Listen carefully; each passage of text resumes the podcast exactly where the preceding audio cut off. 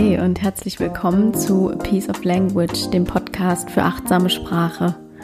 Mein Name ist Alina Sauer, ich bin Texterin und Autorin und diesen Podcast gibt es, weil ich dir damit zeigen möchte, wie magisch und kraftvoll deine Sprache ist, wenn du dir dessen bewusst wirst und wenn du sie so einsetzt, dass sie dich glücklicher und erfüllter macht. Und wie das geht, das zeige ich dir hier in den Podcast-Folgen. Und in der heutigen Folge teile ich ein Erlebnis mit dir, was ich in der vergangenen Woche hatte. Und zwar hatte ich die Möglichkeit, eine Führung durch die Anatomieabteilung von einer Uni mitzumachen und mir die Körper von Körperspendern anzugucken und das genau erklärt zu bekommen. Und ja, das ist ein Erlebnis gewesen, das fand ich sehr prägend und darüber denke ich immer noch viel nach und zwar auch im Zusammenhang mit dem Thema achtsame Sprache. Und deshalb teile ich heute hier mit dir drei Impulse, die sich aus diesem Erlebnis für mich ergeben haben und dabei wünsche ich dir jetzt viel Freude.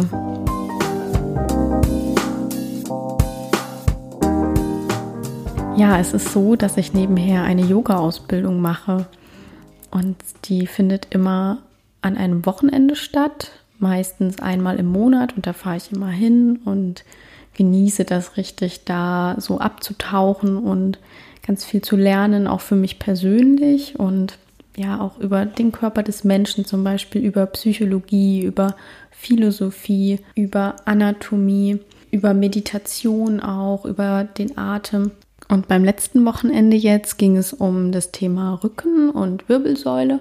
Und im Anschluss hatten wir die Möglichkeit, in die Yoga, äh, in die Anatomieabteilung der dortigen Uni zu gehen, weil es natürlich auch für Yogalehrer total hilfreich ist, es mal in echt zu sehen, was wir ansonsten eben nur im Lehrbuch behandeln, ähm, wenn es darum geht, welche Yoga-Asanas welche Wirkung auf das Skelett haben und auf die Muskeln, auf die Sehnen und so weiter. Was ist da angespannt und wo befindet sich das überhaupt? Und ja, deshalb war das sehr hilfreich.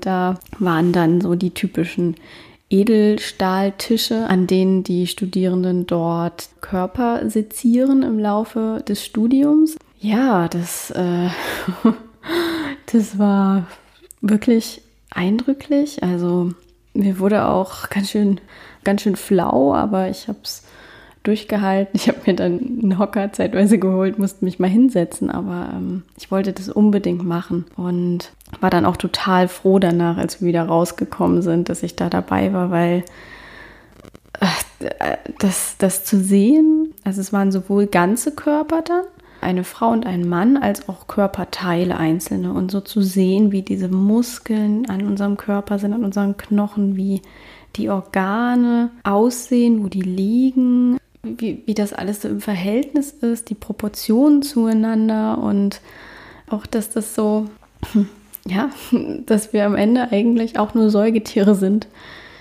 die alle gleich aussehen. Das, ich, ich fand das total faszinierend und wir durften das auch, also wir haben Handschuhe angekriegt und Kittel und durften dann auch das berühren zum Teil und haben halt gesehen, wie man zum Beispiel so einen Fuß bewegt und wie stabil diese Sehnen und Muskeln eigentlich sind. Und ja, also das war wahnsinnig faszinierend, wie so ein Herz aussieht. Auch äh, waren auch Organe mit dann so künstlichen Herzklappen zum Beispiel oder so ein künstliches Kniegelenk war dabei und das alles wirklich mal so in echt zu sehen. Das hat mich tierisch beeindruckt und das hat mich zu zwei Überlegungen geführt oder zu zwei Erkenntnissen, auf denen ich dann so rumdenke seitdem, die ich vorher in dem Sinne auch schon hatte, aber die mich nochmal, also wo mich dann diese Führung durch die Anatomie nochmal so wirklich daran erinnert hat wieder oder hat mir das bestätigt. Nämlich erstens, dass wir eben alle gleich sind, dass wir alle diesen Körper haben, diesen einen, diesen wahnsinns intelligenten Körper, der wie eine Maschine, wie am Schnürchen funktioniert und wo alle Funktionen einfach drin sind, die wir brauchen, um jeden Tag so äh, unser Leben leben zu können. Und das ist so intelligent einfach, also wie das aufgebaut ist und wie das Herz arbeitet und jeden Tag für uns schlägt und wir müssen nichts dafür tun, wie die Lunge für uns arbeitet und wie die Niere unser Blut reinigt und die Leber eben auch dafür sorgt, dass Giftstoffe ausgeschieden werden und wie der Magen so in so ganz vielen Falten liegt, damit er eine möglichst große Oberfläche hat. Und total faszinierend und auch eben so zu sehen, dass letztlich eben, wenn unser Leben vorbei ist, diese Hülle übrig bleibt und die, die Hülle ist bei uns allen gleich, aber wir sind ja viel mehr als das das, was da, was ich da gesehen habe, diese Körper, das ist ja nicht der Mensch.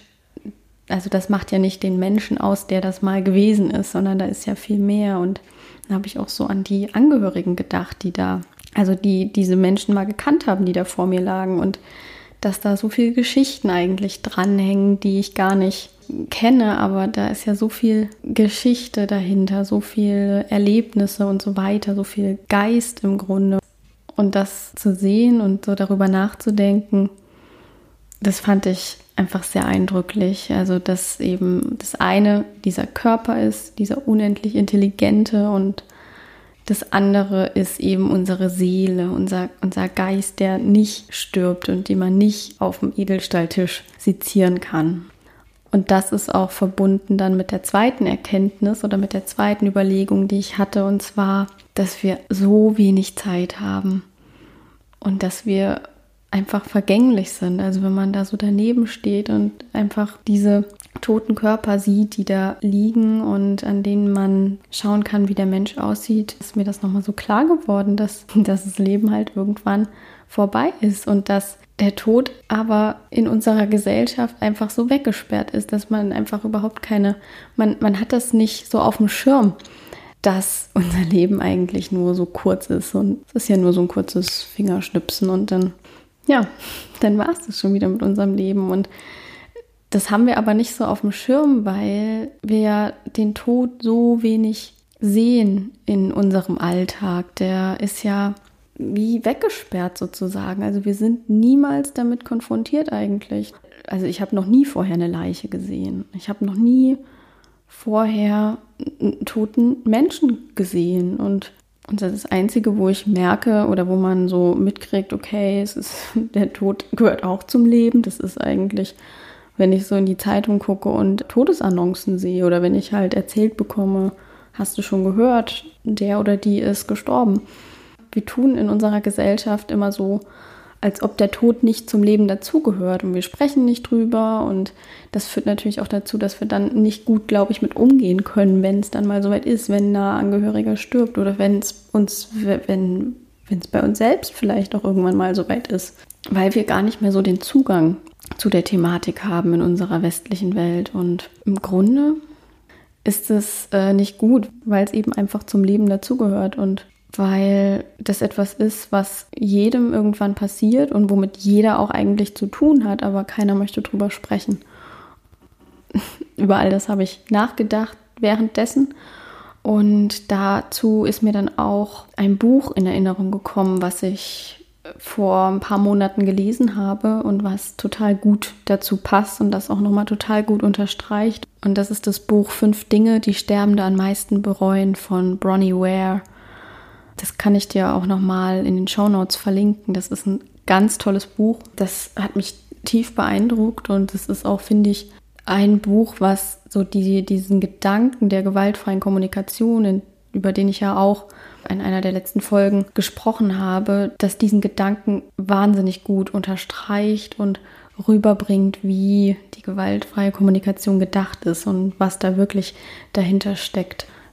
Und in dem Buch erzählt die Bronnie Ware eben über ihr Leben, was total interessant ist. Also sie kommt aus der Finanzbranche und hat dann irgendwann ihren Job gekündigt und ihren ganzen Besitz verkauft und ist seitdem eben wirklich frei. Also sie hat nur ihren Pickup, in dem sie ihr ganzes Zeug hat und wird dann Haussitterin und Pflegerin und geht dann immer in die Häuser von Sterbenden und wohnt bei denen und pflegt die bis zu ihrem Tod und ihre Aufgabe ist es eben, dass die Sterbenden es so gut wie möglich haben und dass die sich wohlfühlen und ihre restlichen Tage eben so gut wie möglich genießen können. Und sie hängt sich da total rein und ja, kümmert sich sehr schön und das ist, ich finde das total berührend zu lesen, wie sie das macht und dann werden eben auch die Gespräche zum Teil wiedergegeben, die sie mit den Leuten geführt hat.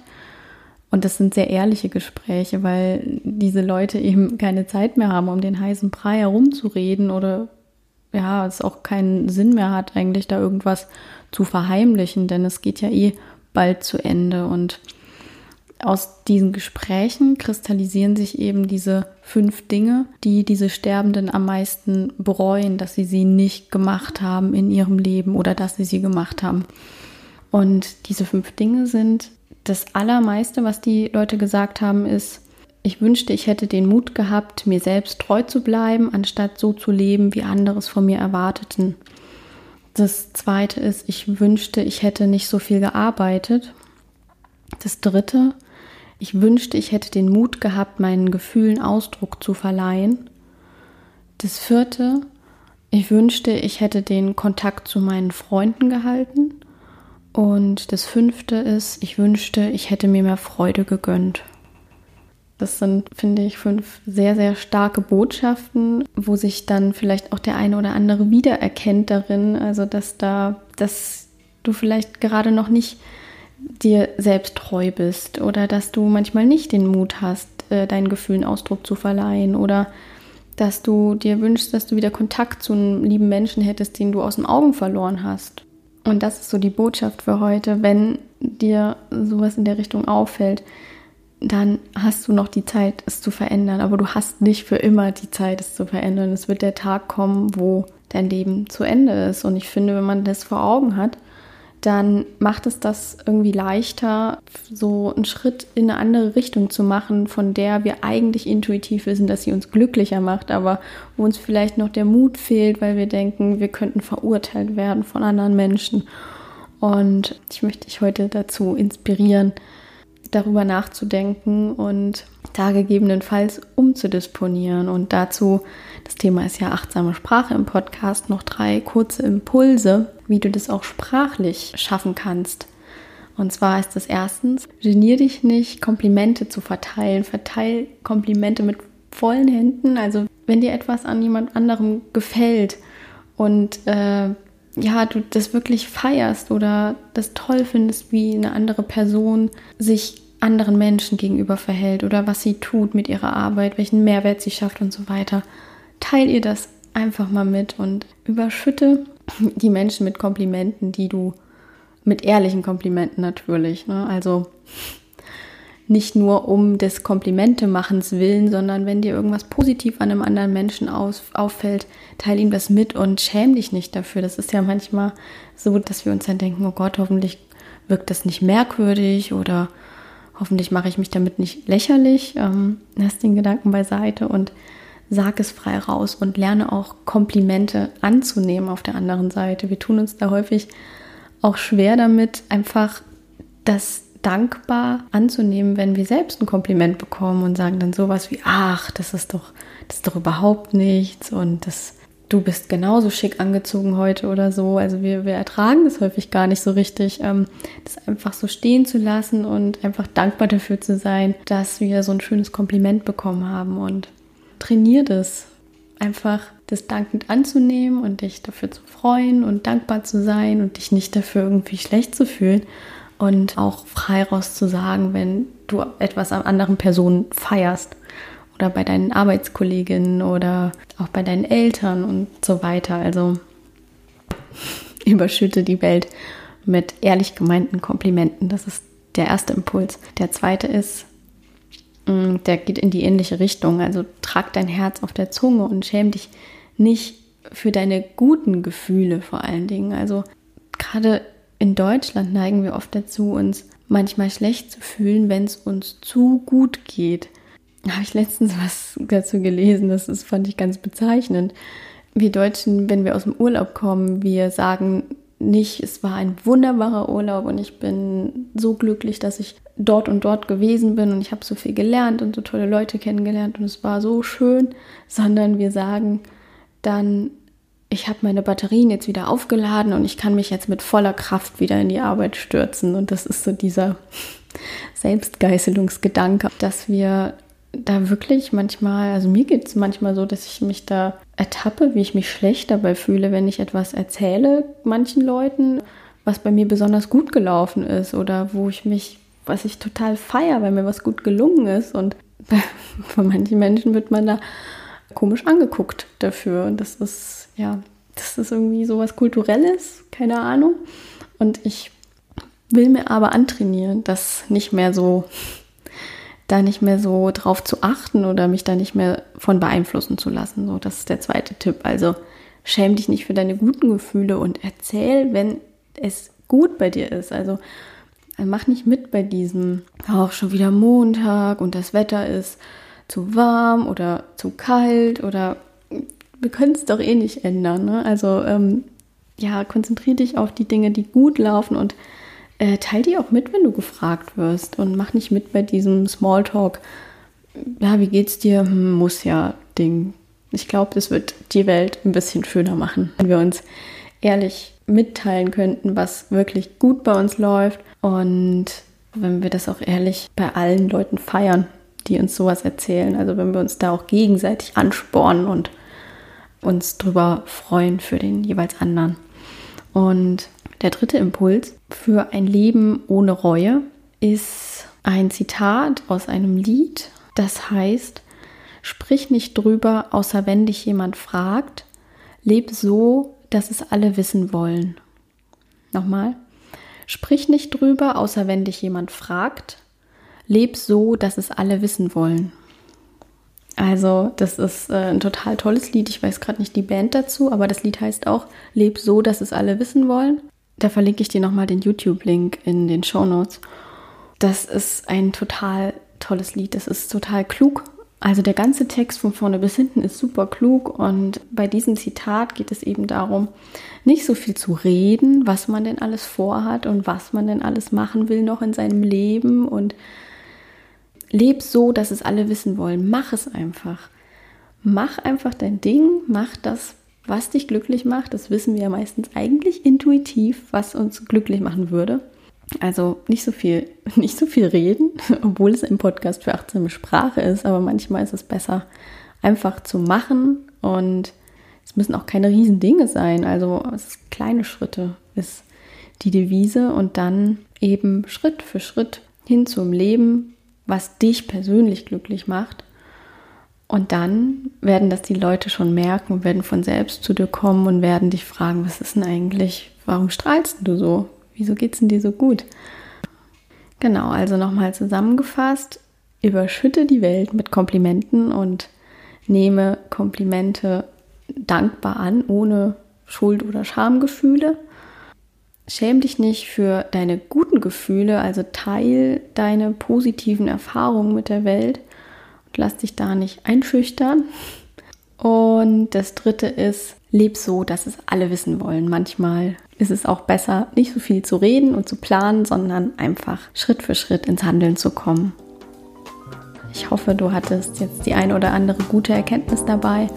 Und wenn dem so ist, teile mir das gerne auch mit auf Facebook oder Instagram at Sauerstoffe. Und damit wünsche ich dir noch eine wunderbare Woche und hoffe, dass du auch beim nächsten Mal wieder dabei bist. Bis dahin, ciao, ciao.